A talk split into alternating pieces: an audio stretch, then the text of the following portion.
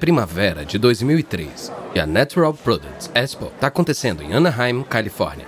Um homem de meia idade usando um cardigan preto, estilo Mr. Rogers, anda entre os estandes lendo sobre suplementos dietéticos e chás de ervas. Ele é Manoj Bhargava, dono de uma fábrica de plásticos multibilionário e que aos 20 anos era monge hindu. Agora, ele está querendo outra mudança radical, dessa vez com produtos nutricionais. De repente, um vendedor pula na frente dele. Olá, senhor. Posso te oferecer um energético gratuito? Ele vai te manter produtivo e focado durante horas. Bhargava toma alguns goles da garrafa de 470 ml. O gosto é bom, ele pensa, mas não é nada especial. Ele fecha a tampa e coloca a garrafa dentro da bolsa. Bhargava sente a bebida energética entrando em ação enquanto anda pelos estandes. Ele se sente focado e alerta. E ele ainda tá ligado quando volta ao quarto de hotel naquela noite. Intrigado, ele pega a garrafa que está na bolsa. Ele olha a lista de ingredientes: cafeína, taurina, vitaminas B, os ingredientes comuns das bebidas energéticas. Mas Bhargava tá impressionado e também intrigado. Por que vender essa bebida em garrafas de 470 ml? Isso é muita coisa. Porque eles acham só porque você tá cansado, você também tá com sede. Enquanto ele senta na cama do hotel, ele pensa: e se a bebida viesse em uma dose pequena, como uma dose de espresso? Ele vislumbra uma bebida energética concentrada vendida em garrafas de 60 ml. Ele imagina essas garrafas em caixas de supermercados do mundo todo. Afinal, se você coloca uma bomba de energia em um gole só, ele não precisa estar gelado. Ele imagina caminhoneiros e viajantes optando por esse shot de energia para reduzir paradas no banheiro causadas pelos energéticos grandes. Mas como essa bebida se chamaria? Bhargava não é espalhafatoso, então ele acha que o nome só deve dizer o que a bebida faz. Ele olha o relógio. Já faz cinco horas que ele tomou a bebida na exposição. Five Hour Energy. É isso. É uma ideia simples, mas que vai ter um grande impacto. Além disso, a Red Bull e a Monster não vão ver a Five Hour Energy chegando. Até que seja tarde.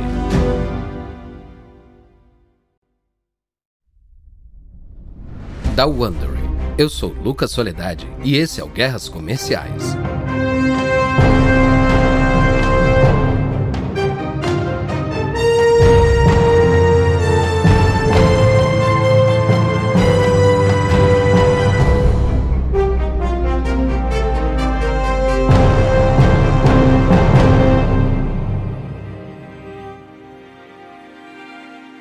Você está ouvindo o episódio final da série Red Bull vs Monster. Estraga prazeres.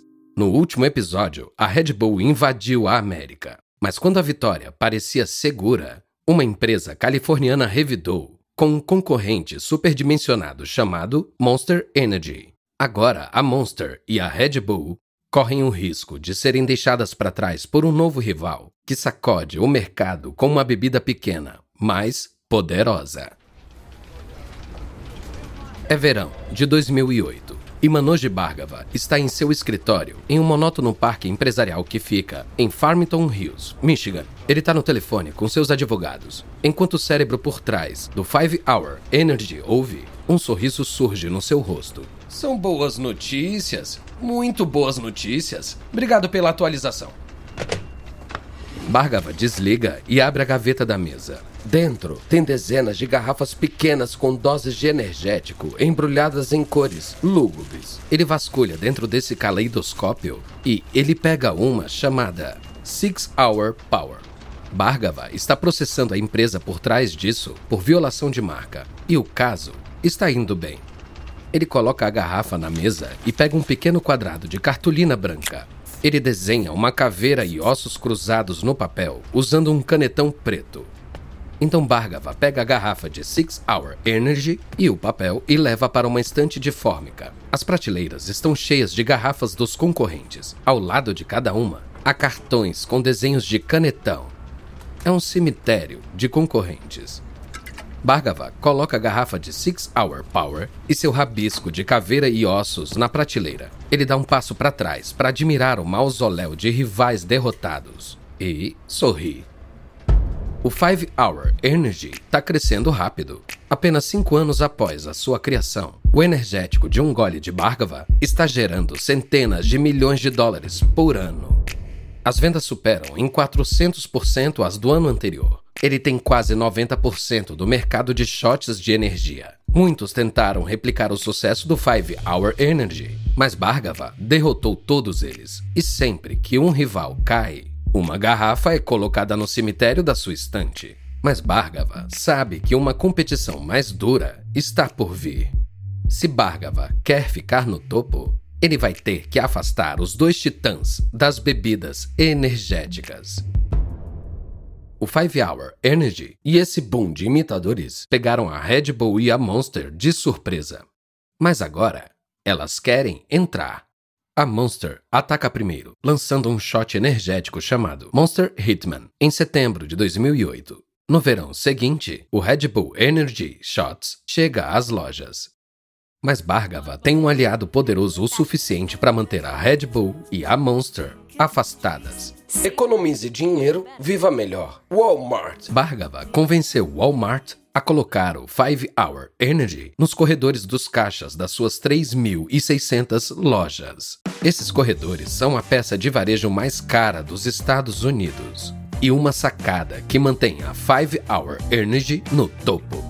A Monster e a Red Bull atraem um público mais jovem, abaixo dos 30, que prefere as latas maiores. Elas não fazem muita diferença no mercado da Five Hour Energy, que é de adultos que bebem isso para terem energia no trabalho. Nem podem ganhar da Five Hour Energy no sabor. Em 2010, está claro que a Red Bull e a Monster não podem parar Bhargava. Juntas, as vendas de Hitman e Red Bull Energy Shots são menos de um décimo do que a Five Hour Energy vende. Em 2012, Hitman e Red Bull Energy Shots estão fora do mercado. Não que o dono da Red Bull, Dietrich Mateschitz, esteja preocupado. A Red Bull está se recuperando do breve momento em 2008, quando a Monster se tornou o principal energético da América. A Red Bull tem uma nova estratégia promocional e está chegando onde poucas marcas se atrevem a ir. Verão de 2011. Um helicóptero coberto com logos da Red Bull sobrevoa as montanhas da Patagônia chilena. À medida que o helicóptero passa por um pico escarpado, a equipe de filmagem e os snowboarders se esforçam para ter uma melhor visão. O terreno é bem acidentado aqui. Acho que as nuvens estão se movendo muito rápido. Olha ali. Abaixo deles está a Cordilheira de Darwin, um dos lugares mais inóspitos da Terra. As montanhas vão em direção ao céu como garras tortas. O vale está cheio de pontas de gelo azul e de aparência maligna. Os snowboarders estão aqui para gravar um filme para Red Bull, um documentário chamado The Art of Flight, onde eles irão enfrentar algumas das pistas mais perigosas do mundo. Eles já estiveram em alguns lugares desafiadores, mas este parece diferente. Agora eles entendem porque o guia não quis vir até aqui. Ele disse que aqui é onde o diabo mora. Talvez ele esteja certo. O piloto interrompe. A gente está chegando, tem uns 40 minutos e depois temos que voltar. Eu vou deixar vocês e vocês têm que começar imediatamente. Se demorar muito, vamos ficar sem combustível para voltar e aqui ninguém vai vir resgatar a gente. Minutos depois, eles estão na pista. Os atletas vão em zigue-zague por um corredor de neve estreito, cercado por paredes de rocha. É difícil, mas eles conseguem. Então, identificam um problema. Logo à frente, um grande pedaço de montanha lisa no caminho deles. Eles precisam parar. Eles tiram as pranchas e começam a descer pela montanha. Há um desmoronamento enquanto eles tentam manter o equilíbrio. Então, eles conseguem voltar para a neve, mas perderam alguns minutos preciosos. O helicóptero já está no vale abaixo, hélices girando. O piloto foi muito claro, ele não vai esperar. Ele não vai morrer aqui, não importa o quanto a Red Bull esteja pagando. Os atletas amarram as pranchas e descem a encosta, mas eles têm outro problema. Um riacho que parece ser feito de raspadinha em movimento lento. Eles olham para a água e para o helicóptero. Não há tempo a perder. Eles jogam as pranchas no riacho, mergulham na água que gela até os ossos e nadam. Eles saem da água tremendo e correm para o helicóptero, desesperados para sair desse inferno. Mas, de volta à segurança do helicóptero, ainda no pico de adrenalina, todos estão animados. Quando o helicóptero decola, a equipe de filmagem faz um sinal positivo. A filmagem foi boa. O momento de superação da morte está registrado para a posteridade. E eles estão um passo mais perto de terminar o filme. A Red Bull está gastando mais de 2 milhões de dólares para fazer The Art of Flight, ainda que ninguém no filme tome ou sequer mencione a Red Bull. O único sinal do envolvimento da Red Bull são os logos nos helicópteros, motos de neve e toucas dos atletas. A Red Bull quer que The Art of Flight seja reconhecido por seus próprios méritos, e ele é. Após seu lançamento em setembro de 2011, ele imediatamente lidera os rankings de filmes em DVD, Blu-ray e iTunes. O filme faz parte da nova abordagem de marketing da Red Bull, que é baseada na ideia de que existe um mundo da Red Bull emocionante e com muita energia por aí, com qual você pode se conectar de todas as formas. Você pode ver os filmes e vídeos da Red Bull no YouTube, ler sua revista sobre estilo de vida, ouvir músicas de sua gravadora e apoiar suas equipes esportivas. Você pode usar as roupas da Red Bull, participar de eventos da Red Bull cheios de ação e sim, até comprar uma bebida. A Red Bull já não se apresenta apenas como uma bebida, agora é uma mentalidade, um estilo de vida baseado nos valores da marca, como velocidade, vitalidade e aventura. E The Art of Flight, isso é só o começo. É outubro de 2012 e mais de 50 milhões de pessoas estão grudadas nas suas telas.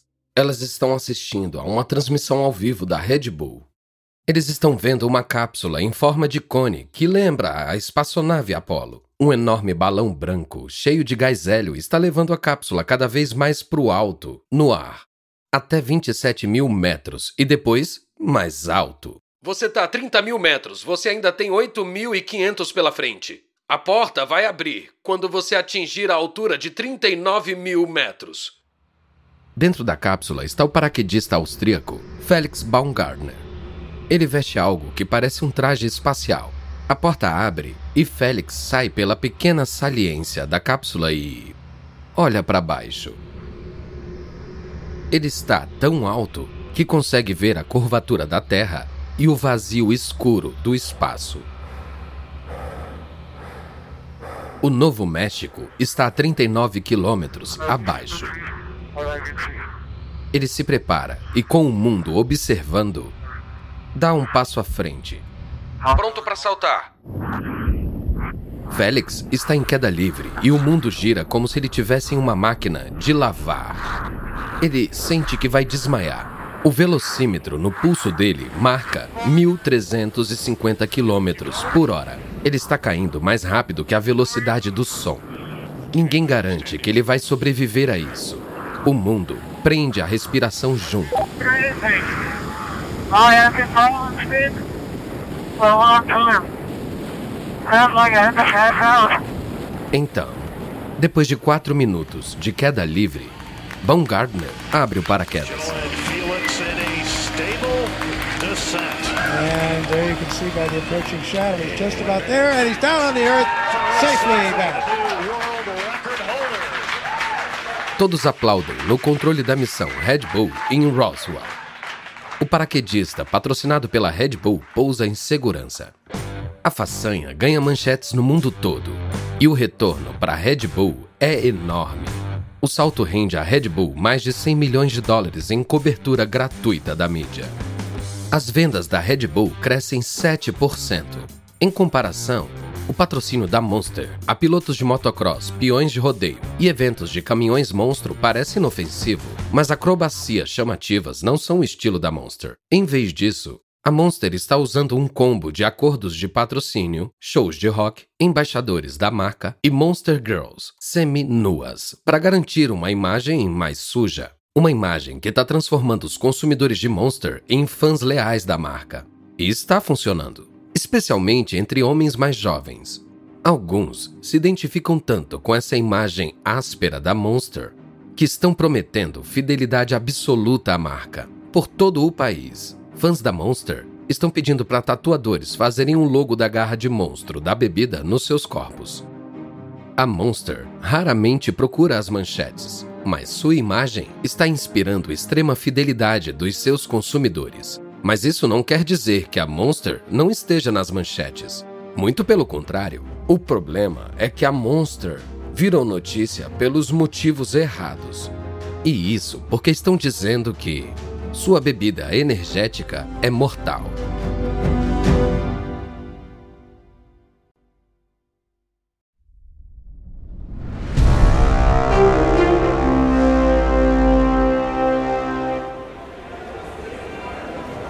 16 de dezembro de 2011. Anis Fournier e seus amigos estão no Volley Mall, em Hagerstown, Maryland.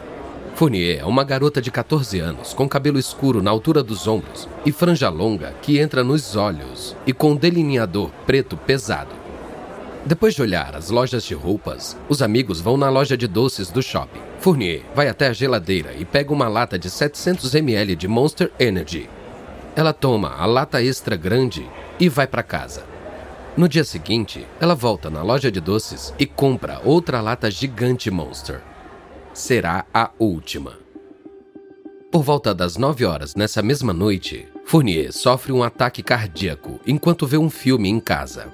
Inconsciente, ela é levada ao hospital e induzida ao coma para tentar controlar o inchaço no seu cérebro. Ela nunca acorda. Seis dias depois, na véspera de Natal, os aparelhos dela são desligados. A certidão de óbito atribui sua morte a uma arritmia cardíaca por toxicidade de cafeína, que complicou um problema cardíaco pré-existente. No ano seguinte, os pais de Fournier abrem um processo de homicídio culposo contra Monster. Monster Energético Monster Energy foi o que causou a morte de Anis Fournier, de 14 anos, segundo seus pais. Eles estão processando a empresa. A família realmente espera que eles possam impedir que isso aconteça com outras pessoas. A Monster insiste que a bebida é segura e promete brigar no processo. Finalmente, a empresa e os pais de Fournier chegam a um acordo extrajudicial, mas antes, a ação legal provoca uma tempestade política. A morte de Fournier colocou a indústria de bebidas energéticas sob um microscópio. As preocupações com os riscos dos energéticos aumentam. Em 2008, mais de 16 mil atendimentos de emergência estão ligados ao consumo de energéticos. Em dezembro de 2012, o Departamento de Saúde do governo começa a investigar cinco mortes e um infarto não fatal ligados a Monster. Com as notícias, o valor das ações da Monster cai 14%. A publicidade negativa afeta outras marcas também. O rápido crescimento das vendas de energético nos Estados Unidos começa a diminuir. Políticos por todo o país estão falando em proibir a venda de bebidas energéticas para menores. Não demora muito para que as principais marcas de bebidas energéticas sejam levadas ao Comitê de Comércio do Senado. 31 de julho de 2013, Washington. Dentro do grande edifício dos escritórios do Senado americano, a Red Bull e a Monster estão sendo atacadas. Especialistas em saúde estão testemunhando para os senadores. Bebidas energéticas ricas em cafeína podem aumentar a pressão arterial, causar arritmia cardíaca e colocar em risco adolescentes com problemas cardíacos subjacentes. Outra testemunha aponta evidências de que as marcas de energéticos atraem menores de 18 anos. A pesquisa também mostra que uma em cada cinco crianças em idade escolar toma mais de um energético por dia. O senador de Illinois, Dick Durbin, abre o ataque. Vocês dizem que não vendem suas bebidas para crianças. Bom, Somos veteranos da guerra ao tabaco. Lembram quando as empresas de tabaco nos diziam: Ah, não estamos interessados em crianças, nós estamos atentos. É a mesma desculpa das empresas de bebida energética. Para ilustrar seu argumento, os senadores mostram aos presentes a revista Red Bulletin, da Red Bull. Tem uma atleta de motocross de 12 anos na capa. Os senadores também criticam a Monster por patrocinar atletas de esportes radicais com menos de 16 anos e de relacionar a bebida a atividades sexuais. O diretor da Monster, Rodney Sachs, entra na briga. A Monster não faz marketing para crianças e nunca fez. Nosso marketing primário envolve esportes a motor. E o alvo desses esportes são adultos, não crianças ou adolescentes. A ciência não confirma as alegações feitas contra a Monster Energy. A quantidade de cafeína no Monster é a metade de uma xícara de café grande do Starbucks. Mais de 8 bilhões de latas de Monster foram consumidas sem problemas no mundo todo desde 2002. Sex está certo sobre como o conteúdo de cafeína do Monster se compara ao Starbucks. Mas se ele pensa que a Red Bull vai apoiá-lo, ele está errado. A chefe de marketing da Red Bull norte-americana, Amy Taylor, tem uma surpresa para os senadores e para Monster. Ela faz uma carta afirmando que a Red Bull vai se comprometer voluntariamente a uma série de medidas para impedir que sua bebida seja vendida para crianças. Nós não vamos vender Red Bull para menores de 18 anos e não vamos vender nossa bebida em recipientes maiores de 350 ml, desde que nossos concorrentes façam o mesmo. É um movimento astuto a Monster vende principalmente as latas de 470 ml. O tamanho monstro é fundamental para a marca.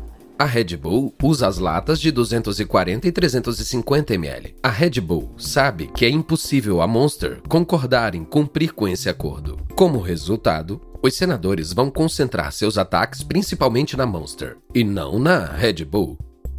Apesar dos ânimos na sala, a audiência do Comitê do Senado leva a poucas mudanças. Em vez de impor regulamentações para as bebidas energéticas, a Agência de Alimentos e Medicamentos dos Estados Unidos adota uma postura de esperar para ver. Enquanto isso, pede que os consumidores sejam cautelosos. Mas conforme a conversa sobre as novas regras nos Estados Unidos diminui, o amor do país por essas bebidas turbinadas continua crescendo. A febre que a Red Bull começou agora é um negócio global de 55 bilhões de dólares por ano. O mercado dobrou de tamanho nos cinco anos depois da audiência no Senado. Hoje, os energéticos estão arraigados na nossa cultura. Os logos da Monster e da líder de mercado Red Bull são difíceis de evitar e milhões de pessoas tomam essas doses de energia todos os dias. Mas aqueles que querem acabar com essas bombas de cafeína geladas não desistiram. Os estudos de saúde ainda levantam preocupações sobre o consumo excessivo de energéticos, e os ativistas pressionam para restringir a venda para menores de 18 anos, medidas que já foram aplicadas em alguns países europeus. Mas, por enquanto, a corrida de alta octanagem entre Monster e a Red Bull para energizar o mundo parece seguir com força total.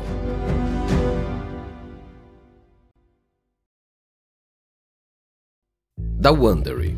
Espero que você tenha gostado desse episódio de Guerras Comerciais. Eu sou Lucas Soledade. Tristan Donovan escreveu essa história. Karen Lowe é nossa produtora sênior. Emily Frost é nossa editora. E Jenny Lauer Beckman é nossa produtora. Design de som original de Kelly Randall para Bay Area Sound. Emily Kunkel é nossa gerente de produção. Nossos produtores executivos são Jessica Redburn e Marshall Lewy criado por Hernan Lopes para Wondery.